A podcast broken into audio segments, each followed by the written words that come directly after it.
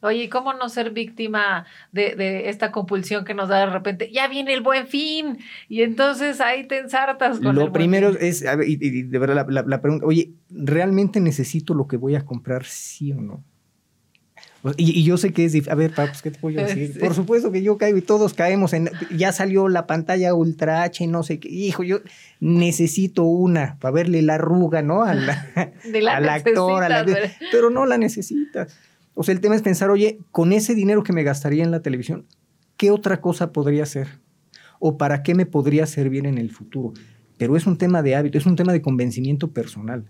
O sea, aunque nosotros pusiéramos, y, que de verdad lo estamos intentando, porque estamos mandándole mucha información a los clientes a través de distintos medios, pero aunque le pusiéramos un banquero a cada uno de nuestros clientes, si el cliente no está convencido de generar ese hábito, lo mismo que aunque me pusieran un enfermero para cuidar mi dieta, si yo no estoy convencido... No te vas a comer la golosina. Pues no va a suceder.